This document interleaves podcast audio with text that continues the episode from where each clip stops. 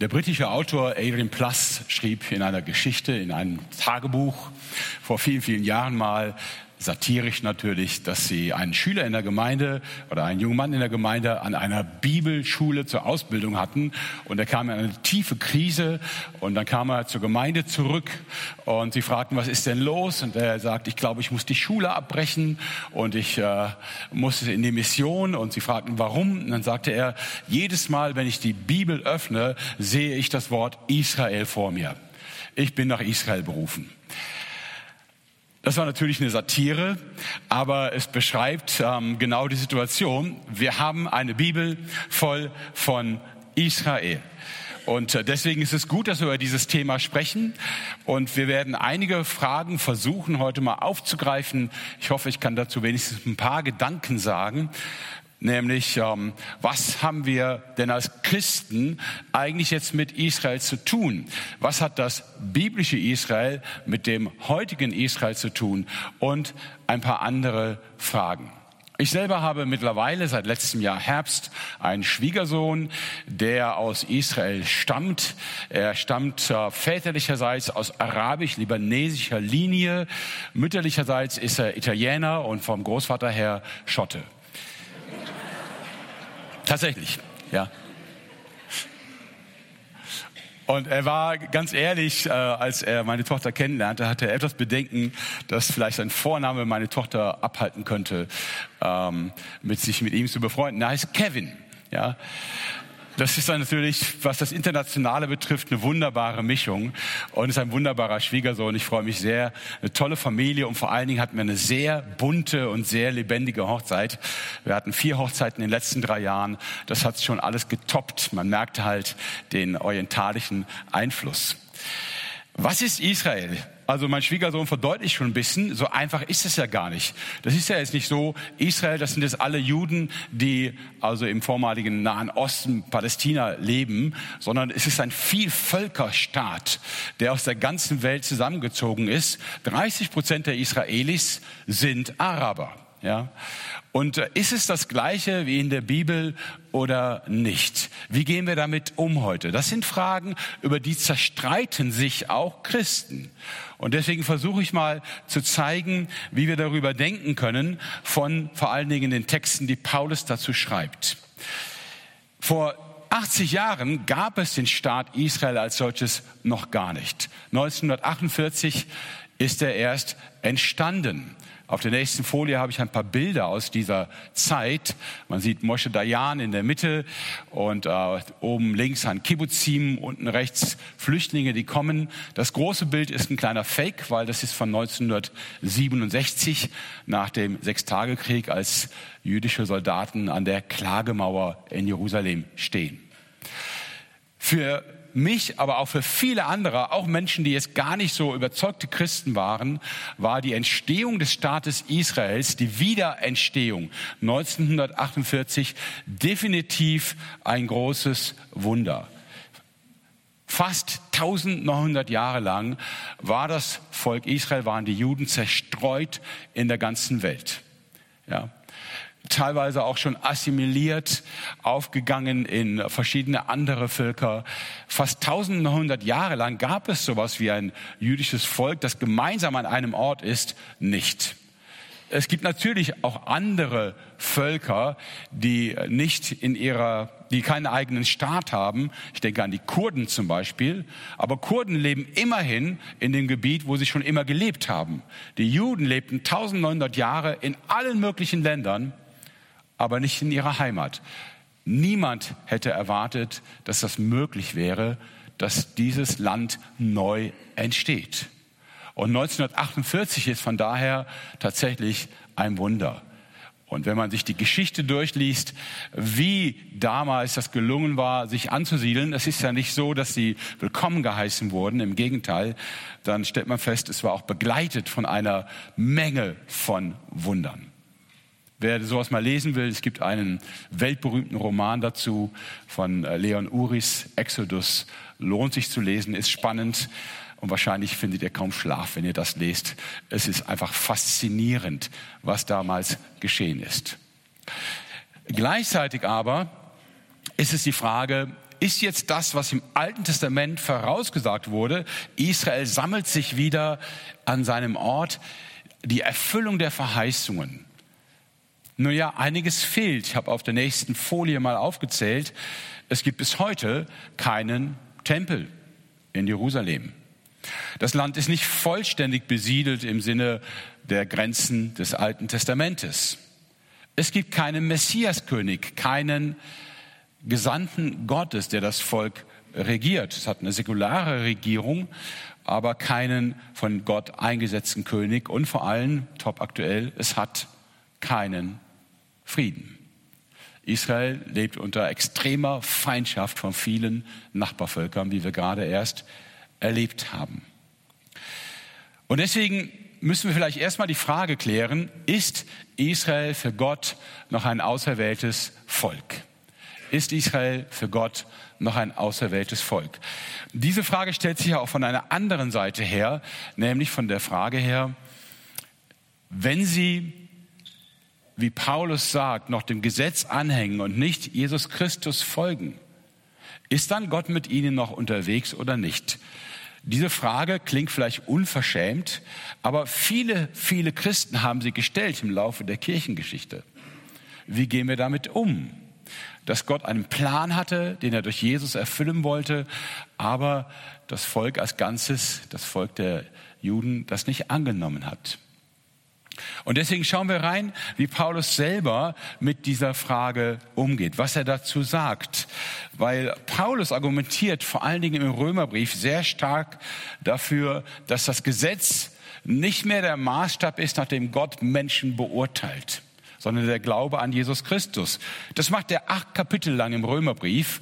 Und im neunten stellt er dann die richtige Frage, was ist denn dann jetzt mit den Juden, die immer noch am Gesetz festhalten, aber Jesus nicht annehmen.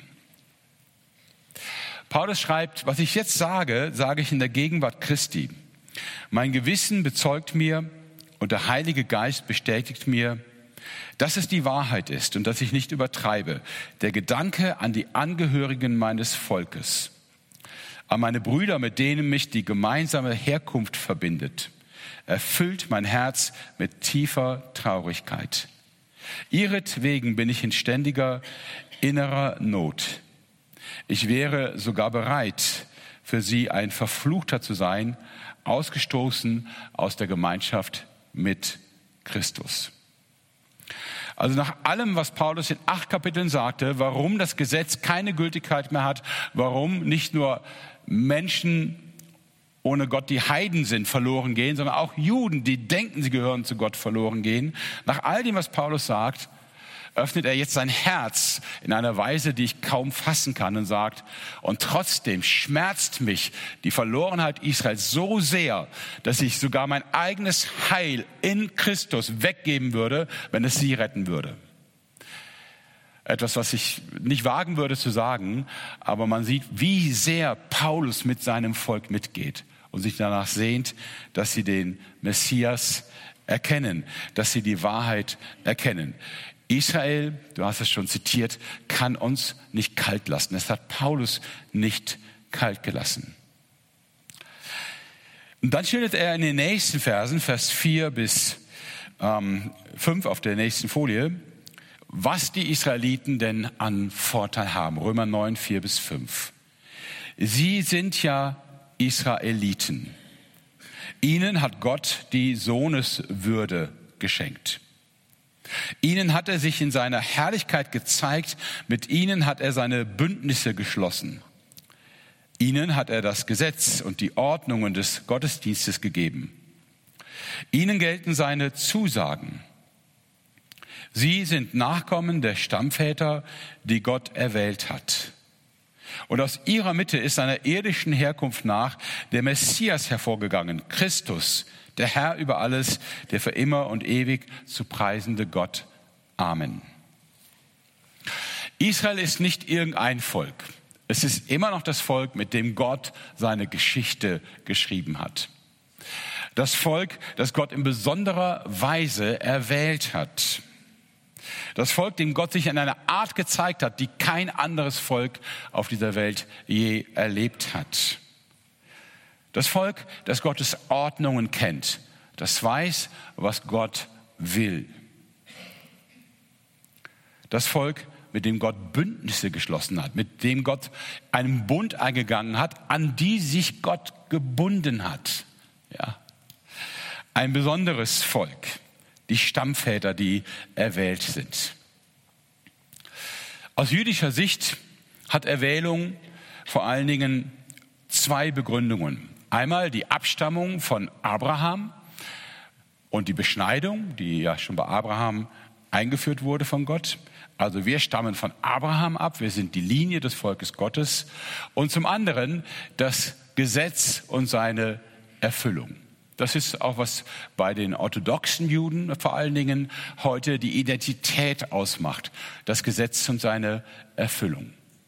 Mich hat, als ich in Israel war, ich war auch letztes Jahr da, um auch die Verwandtschaft zu besuchen, und äh, mich hat sehr, sehr fasziniert, wie intensiv orthodoxe Juden das Gesetz hochhalten.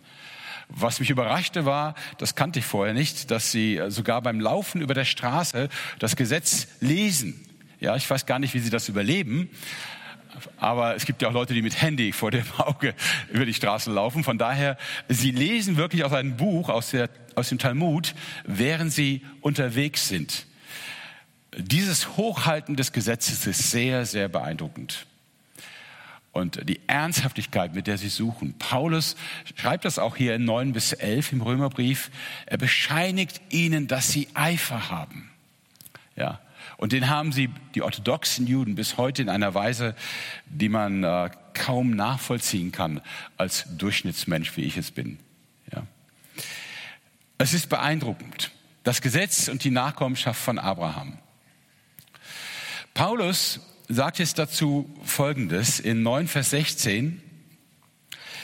Nachdem er erklärt hat über mehrere Strecken lang, dass Nachkommenschaft, also Vorfahren, nicht über mein Heil entscheiden können. Also er hat das sogar biblisch begründet, weil er ja Juden überzeugen will, hat gesagt, Abraham hatte nicht nur Isla, Isaak als Nachkommen, von dem er abstammt, er hatte auch Ismael. Und Jakob, Entschuldigung, Isaak, sein Sohn, hatte nicht nur Jakob als Nachkommen, er hatte auch Esau. Nachkomme von jemandem zu sein, tolle Vorfahren zu haben, rettet dich nicht automatisch. Es hat Ismael nicht gerettet, so argumentiert Paulus. Es hat auch Esau nicht gerettet. Ja, es ist mehr als das. Es geht nicht nur darum, wer meine Vorfahren sind, es geht darum, ob ich in der Linie der Verheißung bleibe. Und das hat weniger damit zu tun, bei Ismael und bei Esau, was ich leiste, sondern mehr, ob sich Gott erbarmt. Es liegt also nicht, schreibt Paulus in 9 Vers 16, am Menschen mit seinem Wollen und Bemühen, sondern an Gott und seinem Erbarmen.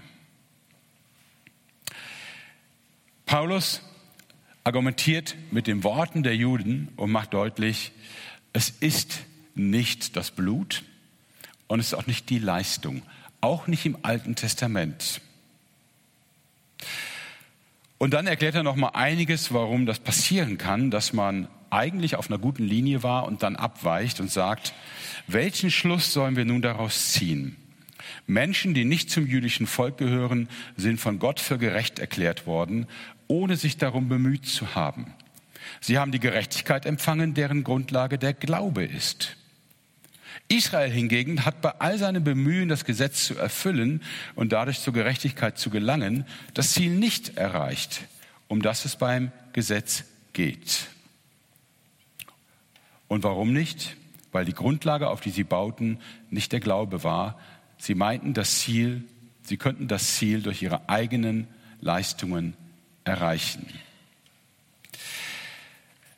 Paulus argumentiert nochmal vom Alten Testament selbst her und sagt, ohne Jesus Christus sind auch fromme orthodoxe Juden verloren. Das müssen auch wir festhalten. Es gibt keinen zweiten Weg zu Gott. Und das hat im christlichen Denken im Laufe der Jahrhunderte in der Kirchengeschichte zu manchen schwierigen Entscheidungen seitens der Christen geführt. Die Linie der Verheißung, nächste Folie, ist durch den Träger der Verheißung Isaak statt Ismael, Jakob statt Esau. Sie ist durch Glauben statt durch Beschneidung. Sie ist durch die Gerechtigkeit, die Gott schenkt, statt durch unsere Erfüllung des Gesetzes. Erwählt ist auf der nächsten Folie, wer Gottes Linie der Verheißung folgt, Jesus Christus. Und jetzt könnte man denken, aha, okay, dann ist Israel nur, wie du schon gesagt hast, wie manche es sehen, ein Staat wie jeder andere. Ja. Was haben wir jetzt tatsächlich damit zu tun? Und ihr merkt, ich habe euch jetzt erstmal ein bisschen in die Krise geführt und ihr fragt euch, wo endet denn diese Predigt? Ja. Paulus endet auf jeden Fall nicht mit Römer 9 und auch nicht mit Römer 10. Er hat schon noch ein Wort zu sagen und das ist jetzt auch das entscheidende Wort für uns. Und das will ich versuchen, uns zu erklären. In Römer 11 stellt er die Frage, was will ich damit sagen? Hat Gott sein Volk etwa verstoßen? Also ist Israel jetzt erledigt? Ist das Zufall, dass es 1948 entstanden ist? Kann man für Israel genauso sein wie, wie, wie für oder gegen jedes andere Volk? Hat Gott sein Volk etwa verstoßen, fragt Paulus und antwortet selbst, niemals. Ich bin ja selbst ein Israelit, ein Nachkomme Abrahams aus dem Stamm Benjamin. Nein, Gott hat sein Volk nicht verstoßen. Schließlich hat er schon vor aller Zeit die Entscheidung getroffen, dass es ihm gehören soll. Und dann in Vers 5 fährt er fort, Gott hat von seinem Volk einen kleinen Teil übrig gelassen, den er in seiner Gnade erwählt hat. Vers 7. Was heißt das also? Israel in seiner Gesamtheit hat nicht erreicht, worum es sich so sehr bemüht. Das Ziel erreicht hat nur der Teil des Volkes, den Gott erwählt hat. Bei den übrigen ist es zu einer inneren Verhärtung gekommen. Gott ist an seinem Volk dran. Und so wie Paulus sagt, er würde am liebsten sein Heil aufgeben, wenn das dazu führen würde, dass Juden zum Glauben kommen, so leidet auch Gott daran, dass sein auserwähltes Volk selber kein Ja zu seinem Weg findet. Und dieses Leiden daran ist das Erste, was wir teilen, wenn wir Gott kennen und verstehen wollen, dass wir nicht gleichgültig sein können, dass Israel seinen Messias nicht kennt. Und es ist eines unserer ersten Gebete, immer wieder zu beten, dass die Decke, wie Paulus mal schreibt, von ihren Herzen genommen wird, dass äh, ihre Augen sehend werden, dass sie sehen, dass Jesus zu ihrem Heil gekommen ist. Jesus war zuerst der Retter von Israel. Seine eigenen Worte, Matthäus 15. Ich bin zuerst gesandt zu den verlorenen Schafen des Hauses Israels. Paulus benutzt dann ein sehr interessantes Bild. Und da müssen wir ein klein bisschen drüber nachdenken. Und zwar das Bild von einem Olivenbaum oder Ölbaum. Aus Oliven macht man Öl, deswegen Ölbaum, Olivenbaum. Und ähm, ich habe davon ein Foto auf der nächsten Folie. Er schreibt, ähm, das mit Israel ist so wie ein Olivenbaum. Der Olivenbaum ist Israel und da sind ganz viele Äste dran, die Früchte bringen. Und einige dieser Äste sind abgebrochen worden. Die sind nicht mehr dran. Und stattdessen sind einige andere Äste von wilden Olivenbäumen auf diesen Baum draufgepfropft worden. Römer 11. Nun wurden aber einige dieser Zweige ausgebrochen und unter die übrig gebliebenen Zweige bist du, der Zweig des wilden Ölbaums, eingepfropft worden und wirst jetzt wie sie vom Saft aus der Wurzel des edlen Ölbaums genährt. Hier müssen wir kurz innehalten. Wer es nicht wusste, ich bin ja im Erstberuf Agraringenieur und alle landwirtschaftlichen Bilder sprechen mich sofort an. Ähm, Pfropfen, was ist das? Nun, das ist eine Form, Bäume besser zu machen. Veredeln, sagt man dazu, im Gartenbau. Und zwar kombiniert man Eigenschaften von zwei verschiedenen Bäumen. Man nimmt einen wilden Baum, der sehr ich sag mal, stabil ist, in Sturm stehen bleibt, nicht so schnell krank wird, aber leider nicht so besonders gute Früchte bringt. Ja, der wilde Baum hat meistens äh, weniger schmackhafte Früchte.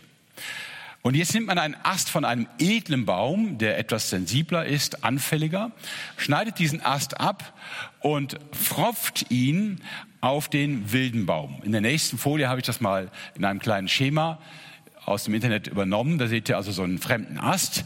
Der wird mit seiner offenen Stelle auf den anderen Baum draufgesetzt. Vorher macht man die Rinde ein bisschen offen, setzt den drauf, verbindet das und das wächst zusammen. Und dann hast du die geniale Kombination, du hast einen stabilen Untergrund, so nennt man das, eine Unterlage, eine stabile Unterlage, die also Krankheiten aushält und Sturm. Und du hast einen edlen Ast, der wunderbare Früchte bringt. Man kann damit übrigens, wenn ihr irgendwann eure Leidenschaft für das Thema entdecken solltet, man könnte damit sogar auf eine Unterlage, auf einem Stamm mehrere unterschiedliche Früchte auffropfen. Ja?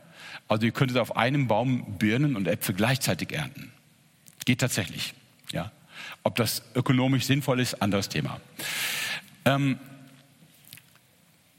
das ist also das, was man beim Pfropfen macht. So, und jetzt sagt Paulus, Du, der Zweig eines wilden Ölbaums, bist eingepopft worden und wirst jetzt wie sie vom Saft aus der Wurzel des edlen Ölbaums genährt. Paulus sagt, Gott hat jetzt von einem wilden Ölbaum, also einem nicht edlen Baum, einen Ast abgenommen und ihn auf eine edle Unterlage gesetzt. Und wenn ihr jetzt gut aufgepasst habt, müsstet ihr eigentlich fragen, ja, was soll das denn? Also jeder Gärtner würde die Hände über den Kopf zusammenschlagen und sagen, was hast du denn da gemacht? Es ist doch genau umgekehrt. Du nimmst eine wilde Unterlage und einen edlen Zweig für die guten Früchte, aber doch nicht eine edle Unterlage und einen wilden Zweig. Ja, davon wird das doch nicht besser, sondern schlechter. Ja.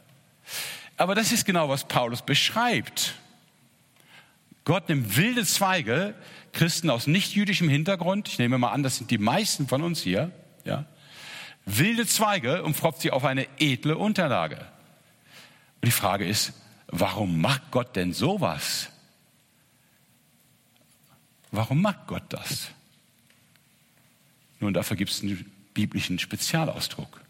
Und der heißt Gnade. Es gibt keinen anderen Grund. Also was mich betrifft, ich nehme an, für die meisten von euch gilt es auch. Ich bin nicht Christ geworden, weil ich so ein toller Hecht wäre. Oder weil Gott sagt, boah, den Uli, aber den muss ich aber unbedingt haben. Ich bin Christ geworden, weil Gott gnädig war. Weil er sich erbarmt hat. Weil er es einfach wollte. Ja? Und natürlich ist es Unsinn. Wenn ich, wie gesagt, die orthodoxen Juden sehe, denke ich, wow, da kann ich mir mit meiner Frömmigkeit noch ein paar Scheiben abschneiden. Ja, klar hat Gott viel bessere Leute, viel geeignetere. Aber wir werden nicht nach Eignung ausgewählt sondern nach Erbarmen. Es ist Liebe. Und deswegen erlaubt sich Gott diesen seltsamen Luxus, wilde Zweige auf einen edlen Baum zu pflanzen. Gott erwählt weder effizient noch menschlich gerecht, sondern aus Gnade. Und jetzt schreibt Paulus und sagt, das ist kein Grund, Vers 18 in Kapitel 11 im Römerbrief, das ist kein Grund, verächtlich auf die anderen Zweige herabzusehen. Wenn du meinst, du hättest das Recht dazu, dann lass dir gesagt sein, nicht du trägst die Wurzel, sondern die Wurzel trägt dich. Und deswegen kann uns Israel nicht kalt lassen. Die Geschichte Gottes mit Israel, die Bündnisse, die er geschlossen hat, den Tempel, den er selber quasi in seinem Inneren, in seinem Bau und so weiter vorgegeben hat, die Geduld, die Freundlichkeit, aber auch das Gericht, das Land, das er ihnen geschenkt hat und so weiter. Diese Geschichte Israels ist jetzt, wo wir eingepfropft sind, auch unsere Geschichte. Deswegen lesen wir das Alte Testament. Israels Geschichte ist auch unsere Geschichte, unsere Geschichte. Im Epheserbrief sagt Paulus sogar, wir sind Mitbürger geworden mit den Heiligen. Ich möchte euch keine falschen Versprechungen machen, ihr werdet keinen Pass kriegen in Israel. Ja, keine Chance. Aber es geht auch nicht darum, wie der israelische Staat das sieht, es geht darum, wie Gott das sieht. Und aus Gottes Perspektive sind wir ein Teil Israels geworden. Israel kann euch überhaupt nicht kalt lassen, weil ihr zu Israel gehört. Ja, und deswegen müssen wir uns mit diesem Land beschäftigen. Nicht nur im Alten Testament, auch in der Gegenwart. Auch wenn vielleicht nicht alles, was wir sehen, uns überzeugt. Auf keinen Fall. Ja. Und wir manches schwierig finden. Ja. Es ist das Land immer noch und das Volk, das Gott erwählt hat.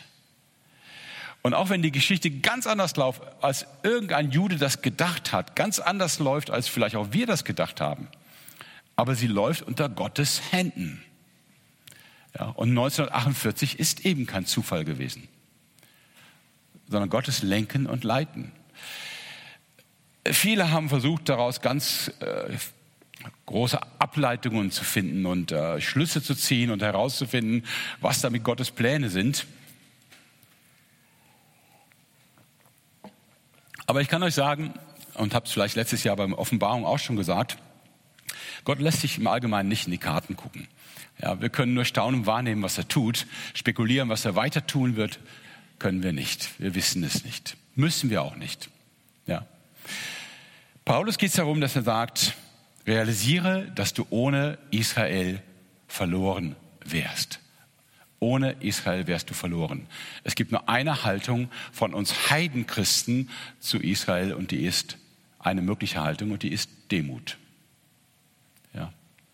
Gibt keinerlei Grund, in irgendeiner Weise auf einen orthodoxen Juden oder sonst einen Juden herabzuschauen. Keinerlei Grund. Ja.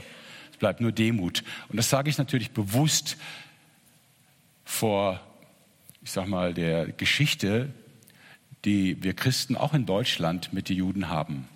Und das ist nicht nur die Nazizeit, das ist eine Geschichte über Hunderte und Aberhunderte von Jahren, in denen wir meinten, Juden verfolgen, benachteiligen, unterdrücken und so weiter zu müssen, als christliche Nation. Und wir waren nicht die Einzigen. Hätte man den Römerbrief damals gelesen, intensiv, glaube ich, hätte man anders entschieden oder entscheiden müssen. Ohne Israel wärst du und wäre ich verloren. Welche Folgen hat das? Demut habe ich schon genannt, aber auch Realismus. Paulus ist ja auch realistisch. Er sagt ja nicht, ähm, damit ist in Israel alles gut und das Land ist wunderbar unterwegs, sondern er sagt, ich leide darunter, dass sie falsche Entscheidungen treffen. Vor allen Dingen die Grundentscheidung, Jesus nicht als ihr Messias anzunehmen. Das Zweite ist, es gibt gar keinen anderen Weg. Wir sind solidarisch mit Israel. Und ich möchte euch noch einen dritten und letzten Aspekt kurz sagen aus Römer 11. Paulus sagt schließlich am Ende, wenn schon die Verwerfung Israels die Versöhnung mit Gott brachte, was wird dann erst Israels Wiederannahme bedeuten? Nichts Geringeres als das Tote lebendig werden. Andererseits folgt aus der Wahl, die Gott getroffen hat, Römer 8, 11, 28, dass sie von ihm geliebt sind. Er hat ja ihre Stammväter erwählt. Und wenn Gott in seiner Gnade Gaben gibt oder jemand beruft, macht er das nicht rückgängig. Gott hat noch einen Plan. Ich weiß nicht welchen, aber er ist noch dran an seinem Volk. Und ich glaube, da sind Überraschungen noch möglich. Und ich denke, das ist das Dritte. Wir sollten Hoffnung haben für Israel. Und ich habe das mal zusammengefasst in drei Punkten, die ich euch mitgeben möchte. Und weil ich dachte, manche können sich das gut merken, die Reihenfolge Glaube, Hoffnung, Liebe, habe ich es damit mal zusammengefasst. Erstens Glaube. Der Gott Israels ist dein Gott. Das Alte Testament ist deine Bibel. Das Volk Israel ist dein Volk. Wie gesagt, du hast keinen Pass, nehme ich an, von Israel. Es gibt auch keinen Juden, der das von dir sagen würde. Und wahrscheinlich würden viele darüber lachen, wenn du sagst, es ist eine Frage des Glaubens, du kannst es nicht beweisen. Aber es ist das, was Paulus sehr, sehr deutlich sagt. Du bist ein Teil von Israel durch Jesus Christus. Glaube. Deswegen übrigens lesen wir auch das Alte Testament und lassen es nicht links liegen. Es ist unsere Geschichte. Zweitens Hoffnung. Bete für Frieden im Land heute und bete, dass Israel seinen Messias erkennt. Ja, zwei Gebetsziele. Bete für Frieden im Land heute und bete, dass Israel seinen Messias erkennt. Sie brauchen Rettung genau wie wir. Sie sind auf Jesus angewiesen, genau wie wir. Aber an ihnen leidet Gott ganz besonders. Für sie zuerst hat er alles getan, dass sie es nicht annehmen. Da blutet Gottes Herz. Lass uns mit Gottes Herzen beten dass hier ein Durchbruch geschieht. Und das dritte, Liebe. Steh zu dem Volk, dem du so viel verdankst. Und das heißt, steh auch auf gegen Judenhass und jede Art von antisemitischen Äußerungen und Betätigungen. Steh dazu. Wenn jemand in deiner Nähe was Negatives über Juden oder Israel sagt, oute dich. Ja, klar, du musst nicht sagen, ich bin Israelit, aber oute dich, dass du sagst, hey, für mich ist das nicht nur irgendein Volk mit Fehlern und Stärken, es ist auch Gottes Volk. Ja, auch wenn es gerade Gott nicht will, aber es ist Gottes Volk und ich behandle es mit Respekt. Ich stehe auf gegen Judenhass und Antisemitismus. Wir feiern gleich gemeinsam das Abendmahl und eingesetzt von dem Juden Jesus, ja, unserem Heiland, unserem Messias. Und ähm, wir feiern, dass Jesus mit uns in diesem Abendmahl ein weiteres Bündnis eingesetzt hat. Ich habe schon erwähnt, Römer 9, Israel hat die Bündnisse, die Bindungen zwischen ihm und Gott. Gott hat das durch verschiedene Bündnisse gemacht im Alten Testament und Jesus setzt es fort und verkündet im Abendmahl einen weiteren Bund, eine Fortsetzung der Geschichte der Bündnisse Gottes mit seinem Volk. Und wir feiern in diesem Abendmahl Gottes Liebe zu uns und zu allen Menschen, die Jesus annehmen. Ich lese uns die Einsetzungsworte aus Matthäus Kapitel 26. Dort heißt es, Jesus nahm im weiteren Verlauf des Essens Brot, dankte Gott dafür, brach es in Stücke und gab es den Jüngern mit den Worten, Nehmt und esst, das ist mein Leib. Dann nahm er einen Becher mit Wein, sprach ein Dankgebet, gab ihn den Jüngern und sagte, Trinkt alle daraus. Das ist mein Blut, das Blut des Bundes, das für viele zur Vergebung der Sünden vergossen wird. Und ich lade euch ein, wenn wir gleich das Abendmahl nehmen, dass er vielleicht euch zwei Dinge nochmal besonders vor Augen führt. Paulus nennt das Brot in 1. Korinther 10 die Teilhabe an der Gemeinschaft. Gott hat euch zu einem Teil seines Volkes gemacht, eingepfropft aus Gnade. Ja, ihr gehört dazu. Du darfst dann das Brot nehmen und einfach auch mal genießen, dir auf der Zunge zergehen lassen. Gott will dich dabei haben. Er hat auch dich erwählt. Du bist Teil seines Volkes. Und wenn du von dem Saft trinkst, ja, dann denke daran, dass Gott schon im Alten Testament Israel gesagt hatte, ich werde eure Sünde schneeweiß machen, auch wenn sie rot wie Blut wäre. Ich werde eure Sünden wegnehmen. Und in Jesus hat er diese Verheißung sowohl für Israel wie auch für uns erfüllt. Gott meint es ernst, deine Sünde ist wirklich vergeben. Der neue Bund im Blut Jesu zur Vergebung der Sünden. Ich lade ein, soweit wir können, aufzustehen. Ich will mit uns für die Gaben danken.